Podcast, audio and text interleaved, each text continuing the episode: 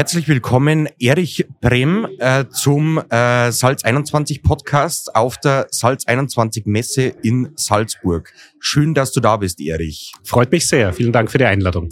Kannst du äh, die vielleicht ganz kurz vorstellen und was du machst? Ja, Erich Brem. Ich bin ähm, im Hauptberuf eigentlich Unternehmensberater, von der Erstausbildung allerdings Informatiker. Ich habe früher AI gebaut. Ich glaube, man findet gar nicht so viele Leute, die sagen, ich habe früher AI gebaut. Also ich bin einer von denen und bin aber heute hauptsächlich als ähm, Philosoph auch tätig im Bereich Technikphilosophie. Ich unterrichte zum Beispiel an der Universität Wien Datenethik sehr spannendes Thema, haben wir uns auch jetzt gerade sehr viel damit beschäftigt, gerade jetzt äh, AI-mäßige Themen.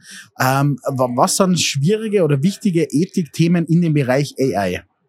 Oh je, da gibt's ganz viele. Also ähm, das, man muss ja anfangen damit, dass man sagt, AI ist so ein ganz ein, ein junges Gebiet. Äh, das hat ja äh, ja, ist 50 Jahre alt vielleicht und da hat es irrsinnig viele Entwicklungen gegeben und dann hat man immer gesagt, das funktioniert noch nicht gescheit, das Klump und, äh, und jetzt beginnt es schön langsam zu funktionieren, sei es bei den selbstfahrenden Autos, sei es bei den Chatbots, wie wir jetzt sehen, das ist das letzte Ding, aber natürlich gibt es ganz viele andere Dinge, vor Hersagemodelle, Prognosemodelle in der Meteorologie. Es gibt unendlich vieles, an das man nicht denkt, was man aber vielleicht in der Tasche hat oder bei sich zu Hause in der Heizung oder im Auto eingebaut hat. Und bei all diesen Dingen, wo uns sozusagen AI als ein anderer oder eine andere gegenübertritt, gibt es natürlich ganz viele ethische Fragen. Wie soll sich das Ding uns gegenüber verhalten? Was soll es machen? Was soll es vielleicht auch besser nicht machen? Äh, und damit beschäftige ich mich und, und da gibt es also ganz viele Themen. Wie weit sind wir da in Österreich mit äh, Regularien oder äh, generell mit, mit Ethikthemen ähm, für AI? Ja, also da gilt das Gleiche. Wir sind dabei, die Oberfläche anzukratzen. Nicht? Also die Technologien entwickeln sich ja immer schneller, als man sie regulieren kann. Das ist hier ganz besonders der Fall. Wobei man sagen muss, dass Europa eh relativ gut in Vorlage getreten ist äh, mit der nicht überall beliebten Datenschutzgrundverordnung. Aber in dieselbe Richtung hat äh, die Kommission auch eine AI-Verordnung vorgeschlagen. Zum Beispiel ganz ein heißes Thema ist, dort würde drinstehen, dass die AI sich uns gegenüber kennzeichnen muss. Das heißt, ich muss wissen, wann ich mit einem Chatbot spreche und wann mit einer natürlichen Person. Und aufgrund der Erfolge von ChatGPT und anderer generativer Systeme ist das natürlich jetzt ein heißes Thema geworden, weil wenn das käme, dann, ja, da würde dann oft draufstehen, Sie sprechen mit KI. Ähm, aber es stellt sich natürlich schon die Frage, soll ich das wissen? Soll ich wissen, äh, dass ich mit einer Maschine rede oder mit einem Menschen? Warum das zum Beispiel relevant sein könnte, ist, äh, ChatGPT kann man für viele nützliche Dinge verwenden, aber man kann es auch für viele gefährliche Dinge verwenden. Wenn es in die Hände von Diktatoren fällt, wo es vermutlich schon ist, äh, kann man ja Millionen von Webseiten produzieren mit Fake News, mit Propaganda. Man kann äh, Spam-E-Mails generieren, die noch viel besser sind und uns das Geld aus der Tasche locken. Also da muss schon gehandelt werden und da gibt es also wirklich ethische Themen, die man, die man äh, beantworten muss. Ich finde es sehr spannend, weil ich war ähm, Early Adopter ist wahrscheinlich so ein falscher Ausdruck, aber gerade wie Dali rausgekommen ist oder zum Beispiel äh, in der in der Beta-Phase war, äh, da habe ich nur tatsächlich ein zweistündiges Onboarding machen müssen äh, und irgendwie zwei Wochen später war dann plötzlich so, okay, ups, äh, es kommen ganz viel KIs raus, äh, äh, nehmt es doch einfach für alles her. Also das ist schon äh, bedenklich meines Erachtens. Es gab heute früh hier auf der Tagung eine Frage ans Publikum, ähm, wer denn schon mal ChatGPT verwendet hat. Und da sind also ganz viele Hände hochgegangen, gerade auch von vielen Jugendlichen, ähm, die dann alle sehr gelacht haben, wie ich gesagt habe, na wofür habt ihr es denn verwendet? Weil davon auszugehen ist, die haben es vermutlich für ihre Hausübungen verwendet. Ähm, und das ist zum Beispiel eine der riesigen Herausforderungen. Wie sollen Lehrer damit umgehen? Wie sollen wir an den Universitäten damit umgehen. Äh, man kann es ja schlecht gänzlich verbieten, aber man muss gleichzeitig den Leuten klar machen, ChatGPT und andere Systeme wissen nicht, wovon sie reden.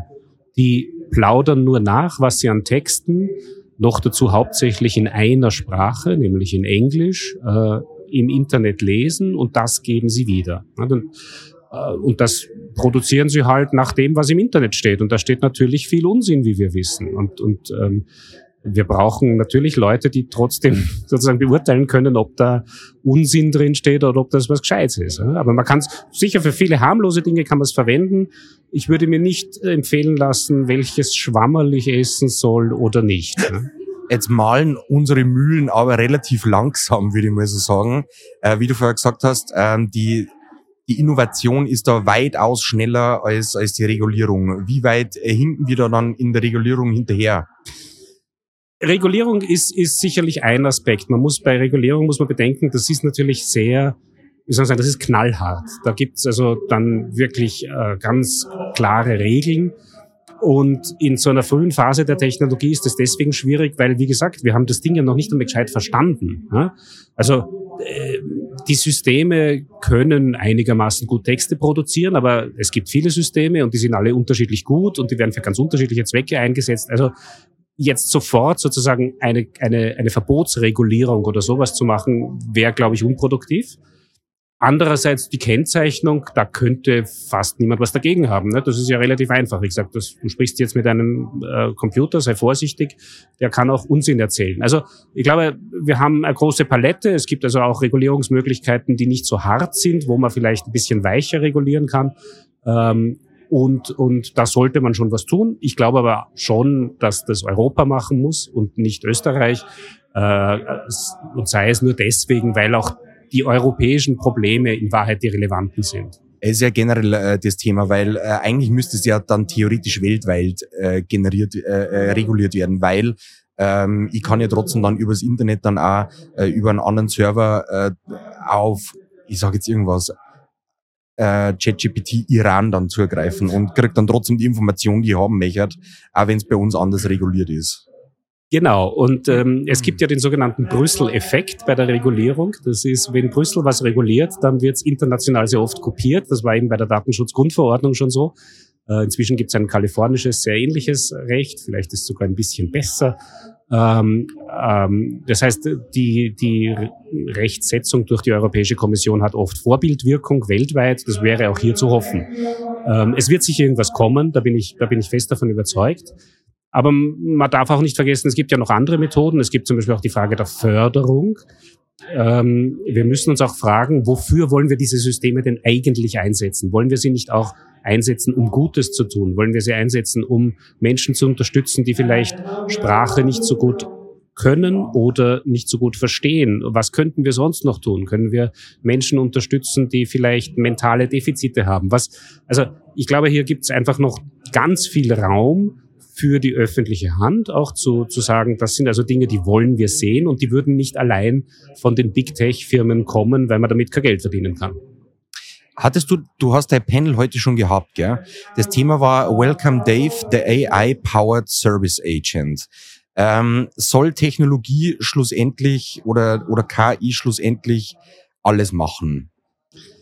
Also ich bin ja ähm, auch ein Vertreter des digitalen Humanismus, ähm, eine, eine, Wiener Richtung, die sehr stark an der, an der TU Wien geprägt wurde.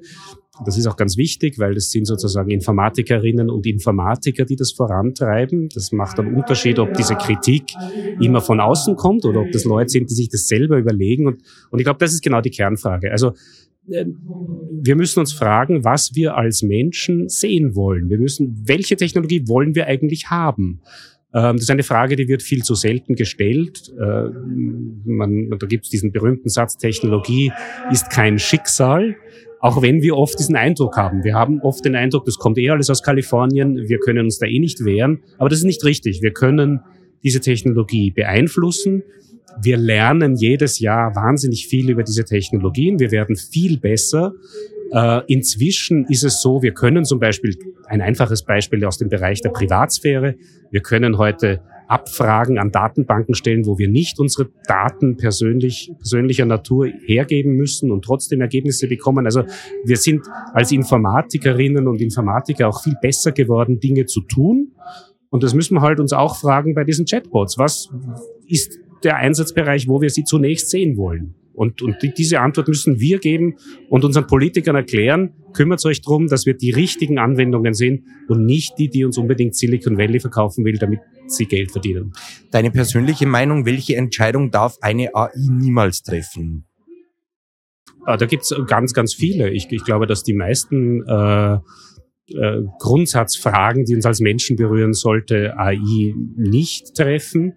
Ähm, die Frage ist eher, wie viel AI haben wir schon in den Bereichen, wo sie solche Grundsatzfragen betrifft? Also wenn heute ähm, jemandem ein Kredit verwehrt wird, das ist das klassische Beispiel, dann stellen sich ganz viele Fragen, wie ist diese Entscheidung zustande gekommen? Und da gibt es theoretisch auch wieder aufgrund äh, von Gesetzgebung der EU das Recht, dass ich das erklärt bekomme. Aber in der Praxis ist natürlich äh, da ganz viel vorausgesetzt. Ich muss wissen, das war eine Maschine. Ich muss überhaupt verstehen, dass das die Maschine wahrscheinlich kann und macht. Und, äh, und es stellt sich sofort die Frage, was wäre denn eine gerechte Entscheidung? Und, und diese Fragen, die uns so in diesen Grundwerten berühren, wie Gerechtigkeit zum Beispiel, ist eine, wo Maschinen derzeit zwar Antworten geben manchmal, aber das sollten sie nicht tun. Wir sollten uns das überlegen und das ist meistens übrigens eine politische Entscheidung. Das ist etwas, wo man sich hinsetzen muss, das muss man sich überlegen. Was ist denn eine faire Kreditvergabe? Was ist eine faire Vergabe von Förderungen? Was ist denn fair im Umgang mit Flüchtlingen etc. etc. Äh, diese Grundfragen bleiben uns nach wie vor, weil bis jetzt auch die guten AI-Maschinen nur das tun, was wir ihnen sagen super spannendes Thema auf alle Fälle. Ähm, ich hätte nur eine Frage nach deinem Geschäftsmodell. Du bist äh, klassischer Unternehmensberater oder wie, wie würdest du das betiteln und äh, wie, äh, wie hilfst du den Firmen oder wie läuft dein Geschäftsmodell ab? Ich bin eigentlich klassischer Unternehmensberater oder vielleicht nicht so klassisch, weil ich im strategischen Technologiemanagement tätig bin. Ähm, traditionell in den letzten 20 Jahren habe ich hauptsächlich äh, beraten, sozusagen in welche Richtung äh, soll man sich strategisch bei welchen Technologien wie aufstellen. Wobei zu meinen Klienten und Kunden hauptsächlich auch sehr viel äh, öffentliche Einrichtungen gehören, auch äh, Forschungsinstitute, äh, seien sie privat oder, oder staatlich finanziert, ähm, mit denen wir dann Strategien entwickeln. Ich habe auch am IKT-Masterplan für Salzburg mitgeschrieben ähm, und dort ein bisschen mitgeholfen, die richtigen Prioritäten zu setzen als Philosoph wurde ich heute in der Früh schon gefragt, ähm, was ich so toll finde an AI. Und ich habe gesagt, ja, dass man wieder Ethiker und Philosophen braucht. ähm, und zwar anscheinend mehr denn je. Also das ist super und es wird mehr und mehr auch Teil äh, meiner Arbeit. Sehr schön. Äh, wir hätten jetzt nur eine Schnellfragerunde vorbereitet, wann es okay ist. Äh, wir würden einfach losfeuern und du äh, antwortest. Ähm, online oder offline? Kommt darauf an, was. D dein Leben. Ja. Wo verbringst du mehr Zeit? Offline. Ähm, auf welche App könntest du nie verzichten? Ähm, meine E-Mails. Studium oder Lehre? Äh, sowohl als auch. Frauenquote oder Qualifikation? Qualifikation. Life-Life-Balance oder Work-Work-Balance? Life-Life-Balance. Äh, was ist das vielversprechendste Technologie-Startup, was du jetzt heute gesehen hast oder vielleicht in deinem Umfeld äh, stattfindet? Da gibt's ganz viele, da kann ich nicht schnell antworten, weil ich unterrichte auch Innovation und Entrepreneurship an der TU Wien und ich habe jedes Jahr 25 Studierende, die alle was machen wollen, was Tolles und die haben so tolle Ideen. Ähm, ich kann unmöglich was herausfinden. Was, was, was, was war da das Spannendste, was dir in Erinnerung geblieben ist, so die letzten äh, Wochen und Monate? Ein Unternehmen, das versucht, ähm, Computerprogrammierer dabei zu entwickeln, ethische AI zu entwickeln. Top. Genau dein Thema. Ja. Ähm, ja, wer ist dein Vorbild? Ah, das ist ja, das sollte man einen Philosophen nicht fragen. das kann er zurück in die, in die Ich wollte gerade sagen, eher sowas wie Aristoteles, ja. ja. Na, also da gibt's wenig, aber äh, alle tollen kreativen Leute, die versuchen, indem sie was machen, äh, Gutes zu tun und die Welt verändern. Erich, wenn du ein Superheld wärst, welches, Get welch, welches Gadget hättest du immer an deinem Gürtel? Ein aufblasbares Klavier. Ah, cool. äh, du du äh, müsstest heute deine Branche verlassen, alles was du bis jetzt gemacht hast. Äh, was würdest du arbeiten morgen? Ähm, dann würde ich ähm, Opernregisseur werden. Ah, sehr ah schön. wow, cool, ja. Passt also, ja wieder äh, dann äh, irgendwie äh, mit dem Klavier dann wieder zusammen. ja, ein Dramaturge, sehr schön. Äh, was wolltest du als Kind werden?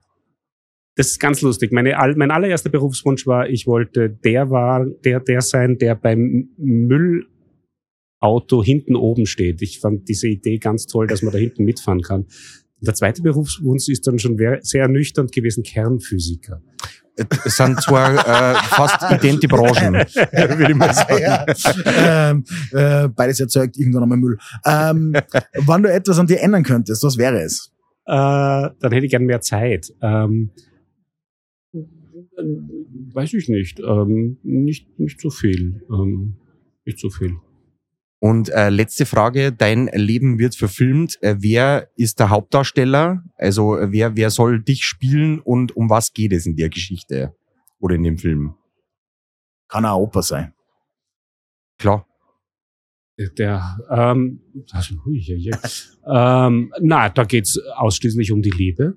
Ah, Sehr gut. Das muss ein Liebesfilm sein und den, den muss, äh, ich weiß nicht, Stefan Rusowitzki verfilmen. Sehr schön. Sehr schön. Und wer spielt dich? Uh, wie heißt denn der junge Mann, der jetzt fast den Oscar bekommen hätte? Also äh, der den Elvis, der Sohn von Angelika Kirchschlager, ah, Burgtheaterschauspieler.